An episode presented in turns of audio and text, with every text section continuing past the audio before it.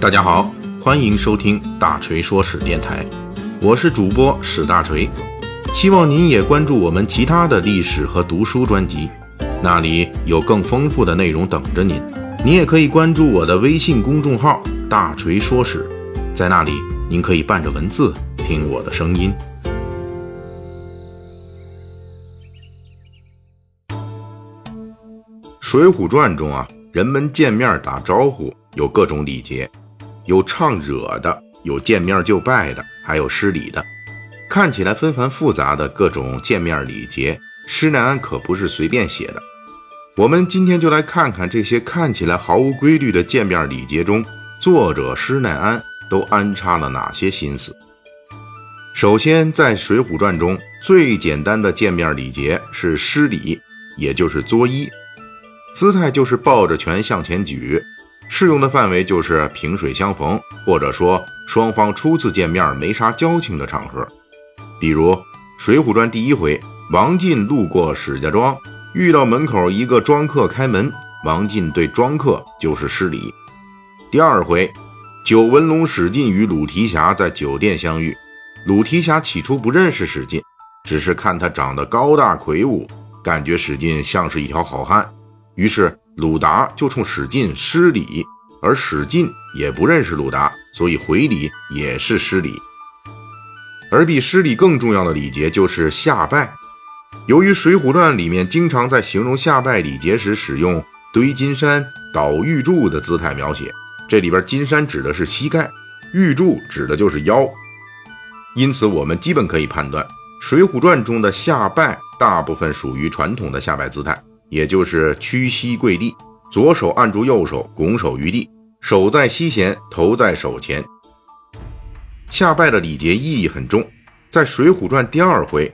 当史进第一次见鲁达的时候，下拜与施礼的礼节轻重差异就表现得非常明显。起初，史进、鲁达二人互相不认识的时候，互相打招呼的形式就是施礼；而接下来，鲁达一下就猜中史进是江湖传说中的九纹龙，史进就很激动了，因为这表示史进混江湖混得很受鲁达的认可。因此，史进为了表示对鲁达赏识的感激。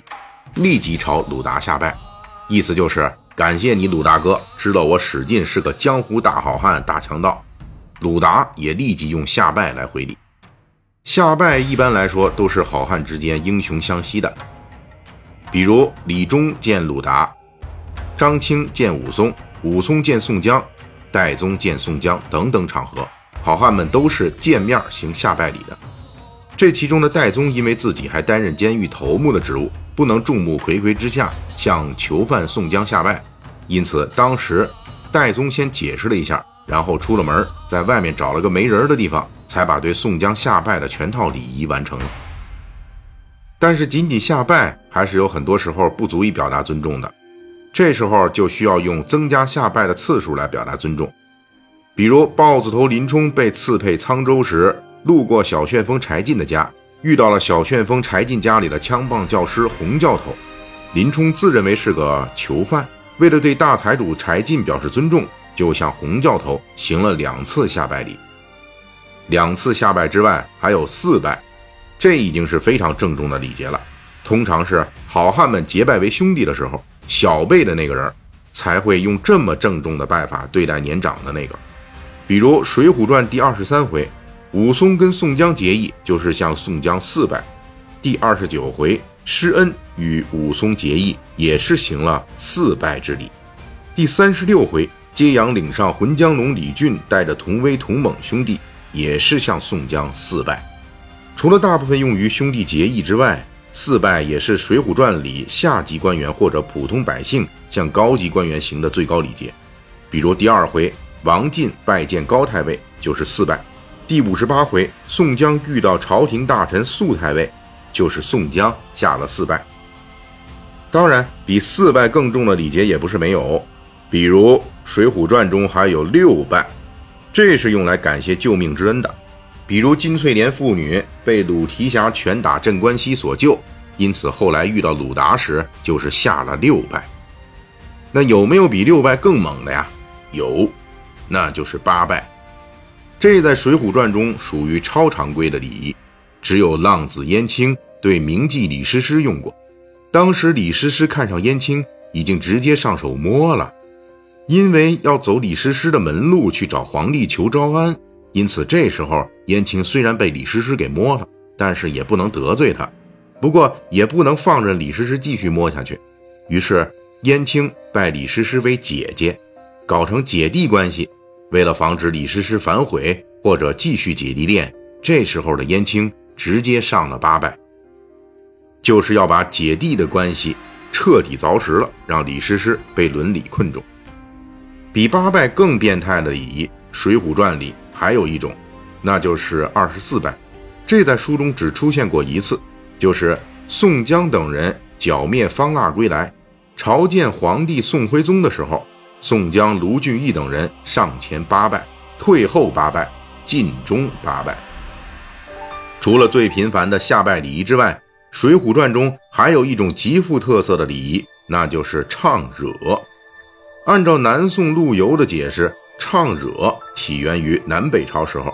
就是见面时一边作揖一边打招呼，或者是不作揖只打招呼。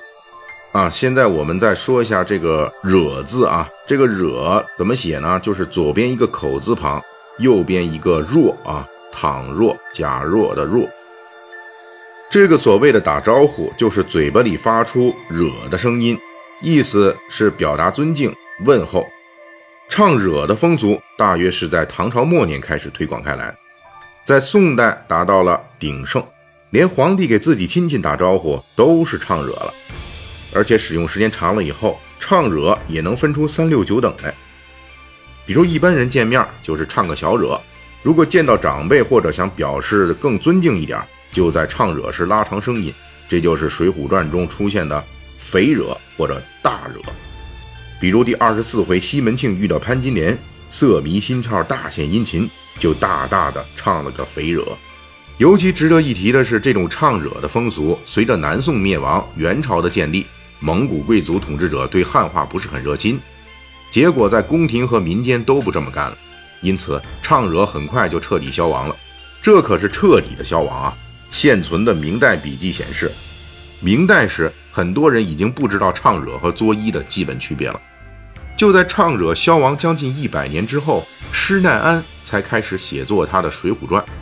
不过，考察《水浒传》中唱惹的用法，作者对唱惹的场合和方式安排都很恰当，甚至还注意到了大惹、肥惹的适用范围。由此可见，为了给读者营造出一个真实的《水浒传》世界，施耐庵可是下了很大功夫的。